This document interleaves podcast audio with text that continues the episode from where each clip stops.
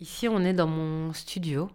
Euh, c'est où je travaille, c'est où je prends des images. euh, et euh, mon studio est à la maison. Quand j'ai une idée, mon studio il est à côté. Il y a pas mal de plantes parce que c'est un endroit quand même assez lumineux. Il y a du tissu. Bah voilà, ouais, beaucoup de papier, euh, beaucoup de fonds, de couleurs, des armoires avec plein de petits matériels comme bah, beaucoup de maquillage, beaucoup de scotch aussi. Il y a des bouquins, il y a des bougies, il y a des disques durs, il y a des batteries, il y a beaucoup de câbles en fait. Euh, ouais.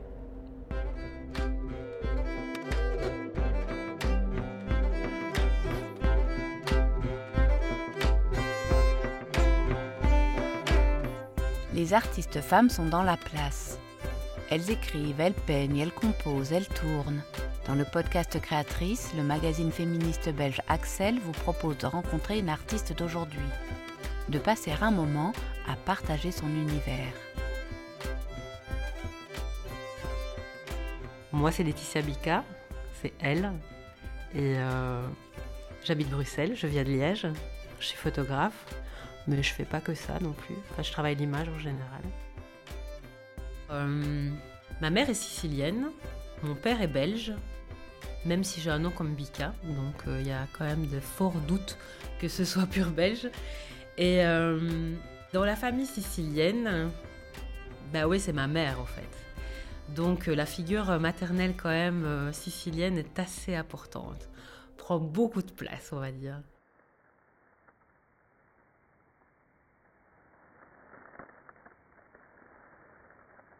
Donc j'ai une mère qui a un tempérament explosif, qui, euh, qui peut soulever des montagnes, euh, et en même temps avec une fragilité euh, à fleur de peau. donc comme un volcan en permanence qui va exploser. Et d'ailleurs, moi dans la nature, par exemple, je me sens bien que quand il y a des montagnes, que quand il y a de la roche. Roche et mer, ça provoque chez moi quelque chose où je me dis, ça m'habite, ça parle à mon corps.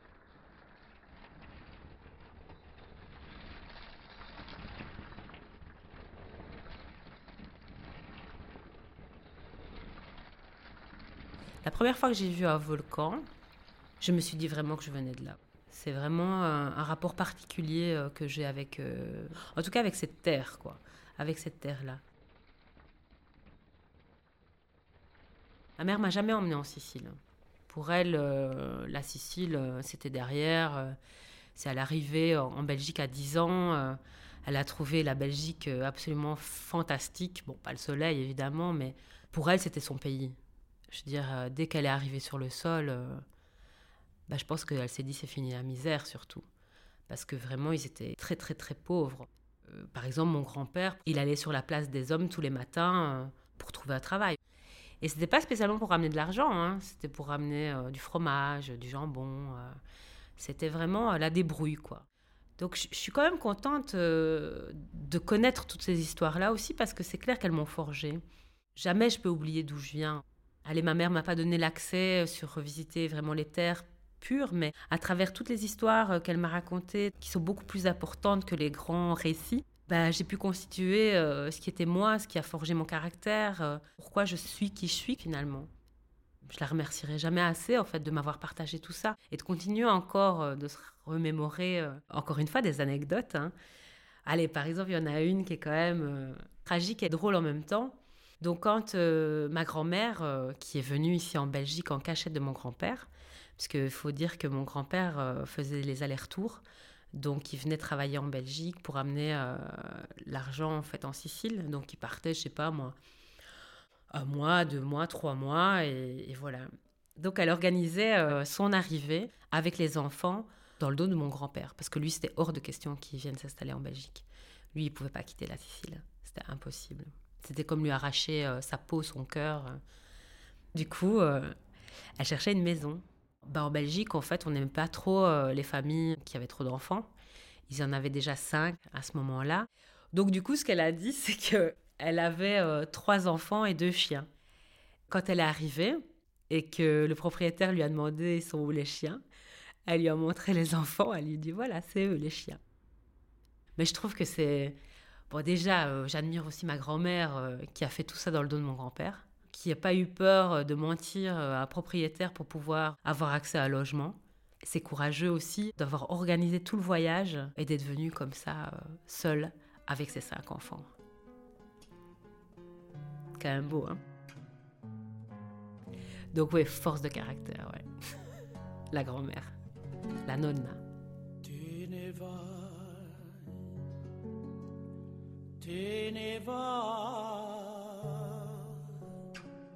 Pour moi, de grandir avec cette anecdote, qui, n'en est pas une, hein, c'est pas, pas si anodin finalement. Hein. Bah voilà, je peux que être plus forte. Si ma grand-mère l'a fait, ça veut dire que moi aussi je peux le faire. C'est ça que je me répète tout le temps. Si elle l'a fait, moi aussi je peux le faire.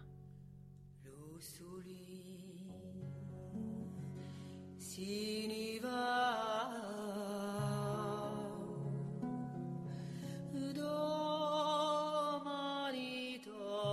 j'ai connu mon arrière-grand-mère du côté de mon père, la nonanine, un petit bout de femme euh, de, euh, je sais pas, elle devait faire 1m30, quoi. Toute mince, euh, toute menue, quoi, comme ça, qui a aussi, elle a, elle a, bien traversé, elle. Et elle, j'ai pu la connaître un peu plus parce qu'elle est morte à 96 ans. Ouais.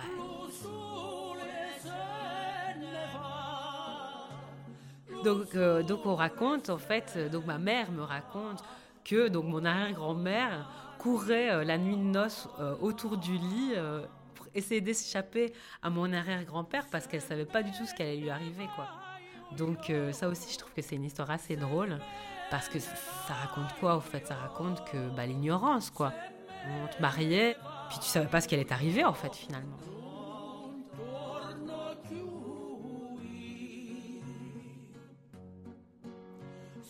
ma famille de l'IA de sang. Elle m'a donné euh, l'amour, euh, les outils nécessaires. Enfin, en tout cas, j'ai fait avec. Je n'ai pas d'enfant, euh, je n'en aurai pas, mais je me sens une mission de mère quand même. J'ai des sœurs partout en fait. J'ai des enfants partout. J'en ai aucun à moi, mais donc du coup, j'en ai beaucoup.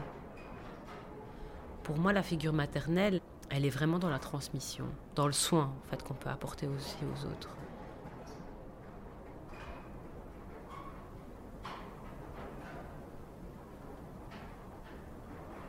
Donc moi j'ai vécu euh, à Serein, comme on dit c'est Serein, mais on dit Serein. Je suis née à Liège et euh, j'ai fait toutes mes études euh, là. Je suis d'une famille ouvrière hein. et donc mon environnement, bah oui, Serein c'est pas la Sicile quoi. Hein. C'est vraiment les usines, euh, c'est le béton, euh, euh, c'est pas très beau, quoi. C'est pas très beau, et en même temps, moi, ça m'a donné très vite envie de partir, justement. J'ai dû décupler mon imagination pour pouvoir y survivre, mon imagination aussi visuelle. Donc pour moi, ces usines, c'était vraiment un film de science-fiction.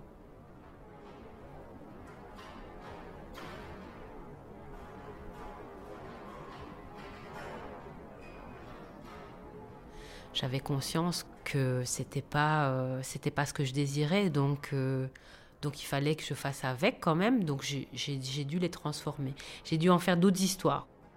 Ouais je me suis imaginé des tas de choses dans cette ville qui m'ont permis de pouvoir survivre en fait et en même temps de pouvoir me dire que mieux m'attendait ailleurs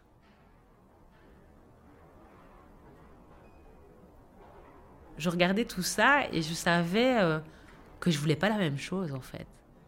Il était hors de question que j'ai un patron, que je travaille pour une boîte, enfin, que je me sente euh, une machine, un pion, un numéro, euh, tout ça.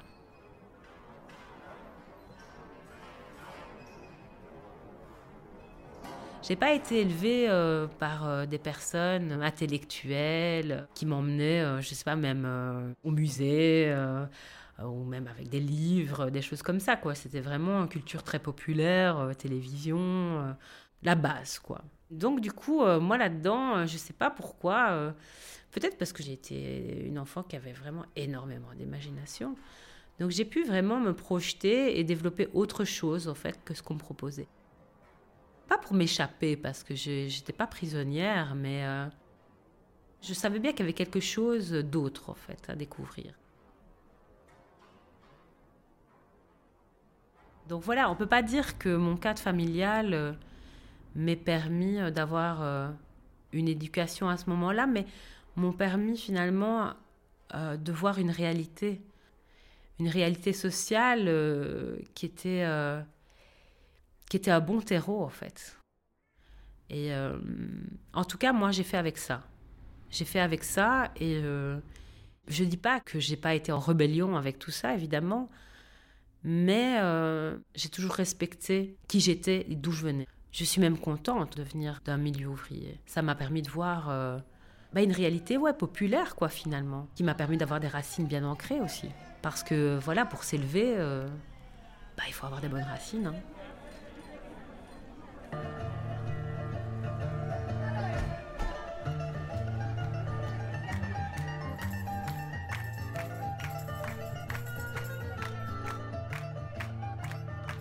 Mais où on était d'accord avec ma mère, c'était Adriano Celentano.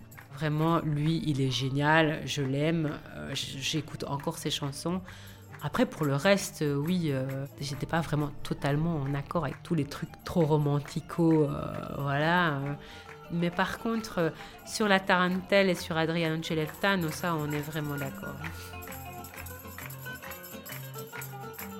il fallait que ça bouge, quoi. Il fallait que ça danse, c'était obligé, quoi. Et donc, du coup, c'était rigolo parce que ça fait des situations où vraiment on faisait quelque chose, où on faisait la vaisselle et tout d'un coup, on, se mettait à danser, euh, à danser rock'n'roll, quoi. Donc, euh, c'était drôle. Ou la tarentelle. D'ailleurs, entre parenthèses, tarentelle, c'est quand même euh, la danse de la tarentule, qui est la danse de cette araignée. On dansait ça pour s'exorciser du venin de la tarentule. C'est une danse principalement qui se danse par les femmes pour exulter.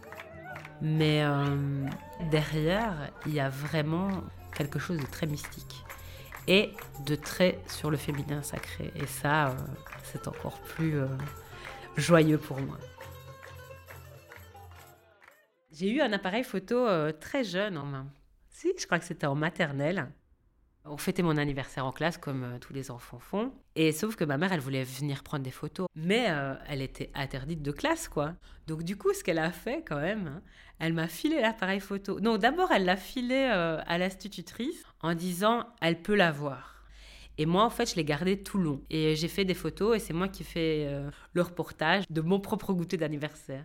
Et quand ma mère a reçu les photos, fait bah, le cadre m'aime bien, euh, tout le monde est dedans. Euh. Et donc, du coup, il y avait une confiance vis-à-vis de l'appareil photo où elle me le filait en fait. Et je pense qu'à mes 6 ans, euh, j'ai reçu un petit compact. Et donc, c'était le mien. Et donc, de temps en temps, on me donnait un film et je faisais des photos. On faisait confiance de garder, en tout cas, la responsabilité des images familiales, déjà dans un premier temps. Arrive le moment de l'adolescence où justement, dans l'image, je pouvais faire ma propre fracture de l'image familiale. Pour moi, c'était hors de question de faire des images familiales. Pour moi, c'était l'horreur, en fait. Il fallait casser tout ça. Pour prouver à mes parents que je voulais vraiment faire des études euh, là-dedans, j'ai passé un an euh, en club euh, photo. J'ai pris ce que j'avais à apprendre. Hein. La confrontation avec les membres du club photo, qui étaient principalement des hommes vieux. Je dois préciser blancs, oui. je dois préciser qu'ils étaient Ouais, cis, hétéro, enfin tout ce qu'on a avec. Tout le cliché euh, patriarcal. Vous voyez une petite euh, jeune, parce que je crois que j'avais 14 ans quand j'étais là, euh, débarquer, vouloir faire autre chose, être très curieuse. Ils m'ont cassé, ils étaient vraiment pas du tout chouettes avec moi. Ils voulaient m'apprendre ce que c'était la photographie des vieux croutons de club photo, quoi, qui buvaient des bières et qui passaient leur temps à recadrer des images de femmes à poil euh, qu'ils avaient photographiées dans le studio. Enfin, je veux dire, tout cet aspect-là aussi, j'étais là, oh là là, non, je vais pas traîner là. Et bien sûr, euh, je le racontais tout ça euh, à mes parents et, et ils m'ont dit, donc du coup, il fait, ouais, donc t'as rien à faire là. Ce que tu fais, c'est intéressant, t'es sérieuse, on va t'inscrire en école d'art. J'ai pu rentrer à Saint-Luc, en fait, et commencer à faire de l'image. Et j'ai jamais arrêté. ces photos-là. Ça, oui. Et donc, ici, on va travailler un peu comme on travaille à l'atelier, sauf que ça va être sur un autre support. D'accord, avec la machine. Ouais, avec une machine. Donc, euh, euh, quand je collabore, euh, je travaille pas pour, je travaille avec. Parce que je pense que bien souvent, on parle des gens ou on photographie des, personnes, mais euh, on ne les applique pas, pas assez en tout cas, à mon goût. De faire tes dessins en fait directement dessus et de les reproduire. D'accord. D'accord. Et puis, euh, si tu veux, tu peux aussi. Donc, j'essaye de, de, créer en fait un, procédé, un processus pour appliquer vraiment les personnes dans la création de leur image et de leur identité visuelle. On s'entend bien qui m'intéresse, c'est ce rapport à l'image. Qu'est-ce que l'image peut changer? J'en viens toujours à cette conclusion-là. C'est pas le résultat, en fait. C'est vraiment comment on va le faire. Mettre en avant un processus, c'est politique. Et encore une fois, toutes les personnes ou tous les milieux que je peux rencontrer à travers euh, cet outil sont exceptionnels, en fait. Moi, je me suis toujours dit, avec un appareil photo, je rentre où je veux. C'est euh, le meilleur pied de biche qu'il y a, quoi. Si je peux pas rentrer, je rentre par effraction. Et avec un appareil photo, je rentre d'office. Ah, c'est vrai. Je suis rentrée dans plein de milieux, à commencer par la mode. Mon travail de faire des thunes, c'était sur euh, l'image, euh, l'image commerciale des femmes euh, dans les années 60-70. Donc je reprenais en fait les clichés de la photographie publicitaire des années 60 et j'y introduisais un élément perturbateur. Par exemple, une des images, c'était une femme, années 60, comme ça, et elle souriait, elle utilisait son, mixeur, mais par contre, dans son mixeur, il y avait des godes. J'aimais bien, en fait, cette confrontation-là. Confrontation déjà avec qu'est-ce qui, qu'est-ce que dans une image nous fait croire que, et qu'est-ce qu'elle peut susciter après.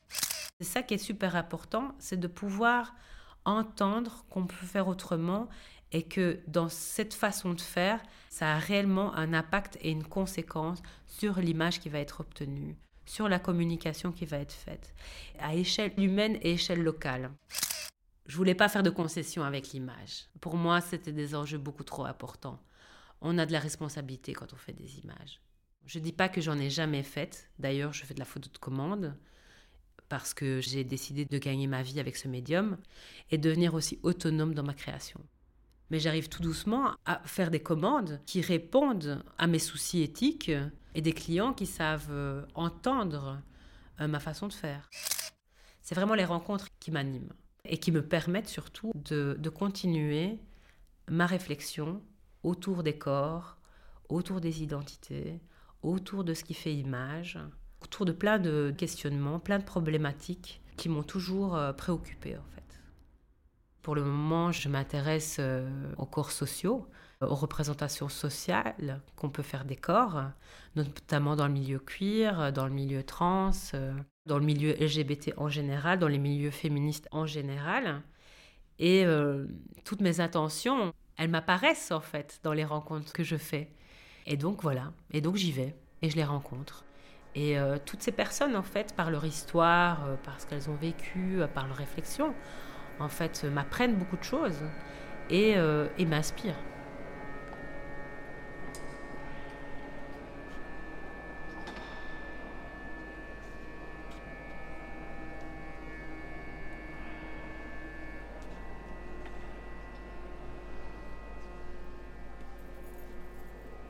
J'ai rencontré euh, Daphne Acton, qui est euh, metteur en scène, modèle vivant, performeuse amie, sœur, euh, tout quoi. Euh, à travers elle, au fait, je me vois, je me déconstruis. On se ressemble. On a toutes les deux encore gros. J'ai toujours voulu déconstruire ça, mais j'avais jamais eu l'opportunité à ce point-là. Elle, est performeuse et modèle. Elle a aucun problème à être devant. Elle aime être devant. Elle, c'est vraiment comme ça qu'elle peut s'exprimer. Et moi, j'ai toujours voulu derrière. C'est grâce à elle que je fais un gros travail de déconstruction sur mon corps et sur mon image. Vraiment. Et en fait, on a passé euh, quasi tout, euh, toute la pandémie à vraiment construire un projet qui est sur le toucher, qui s'appelle Muscle Memory. Bah, pour moi, c'était la première fois que je coécrivais euh, une performance. Ça a été confrontant pour, pour Daphné, qui l'a fait, et moi qui ai du coup un œil plus extérieur puisque je ne suis pas sur scène, et le public.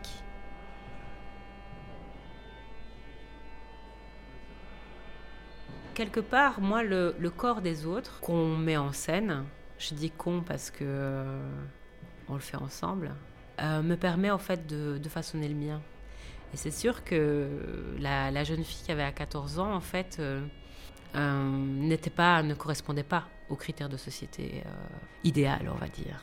Encore dans la façon d'agir, dans plein de choses. C'était ça ma force. Le fait de ne pas correspondre aux normes de la société faisait de moi quelqu'un qui avait quelque chose d'autre à proposer au moins. Et donc, du coup, euh, ça, ça n'a pas changé. Tout ça, j'ai envie de le transmettre. Il y a plein de milieux, en fait, où euh, si vous êtes rejeté, ici, euh, ici, vous pouvez vous sentir comme vous êtes.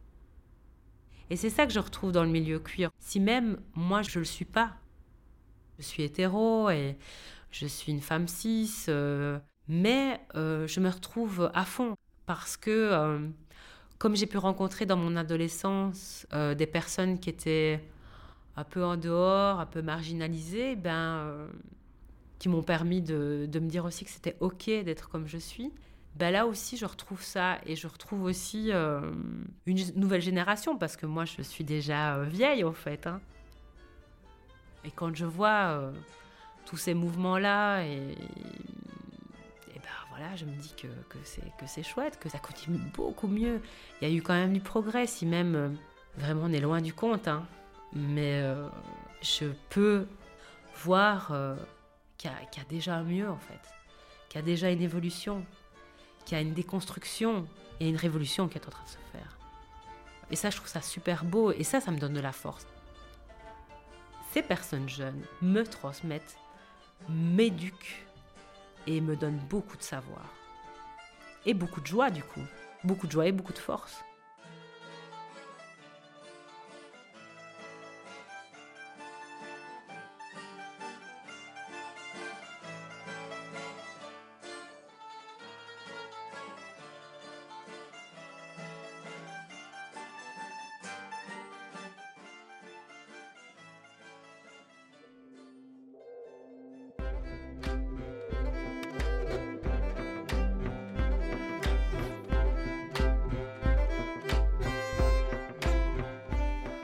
Laetitia Bica, contrebandière de l'image. C'était un podcast produit par Axel Magazine, réalisé, monté et mixé par Corinne Ricuor, avec la participation éditoriale de Sabine Panet. Merci à Laetitia Bica pour la rencontre. Merci à Marielle Van Camp pour le générique. Les extraits musicaux empruntés au répertoire traditionnel sont par ordre d'apparition Tinivai, interprétée par Rosaire Di Stefano, La Tarantella, la valse sicilienne interprétée par Sergio Esarto. Plus d'infos sur notre site www.axelmag.be.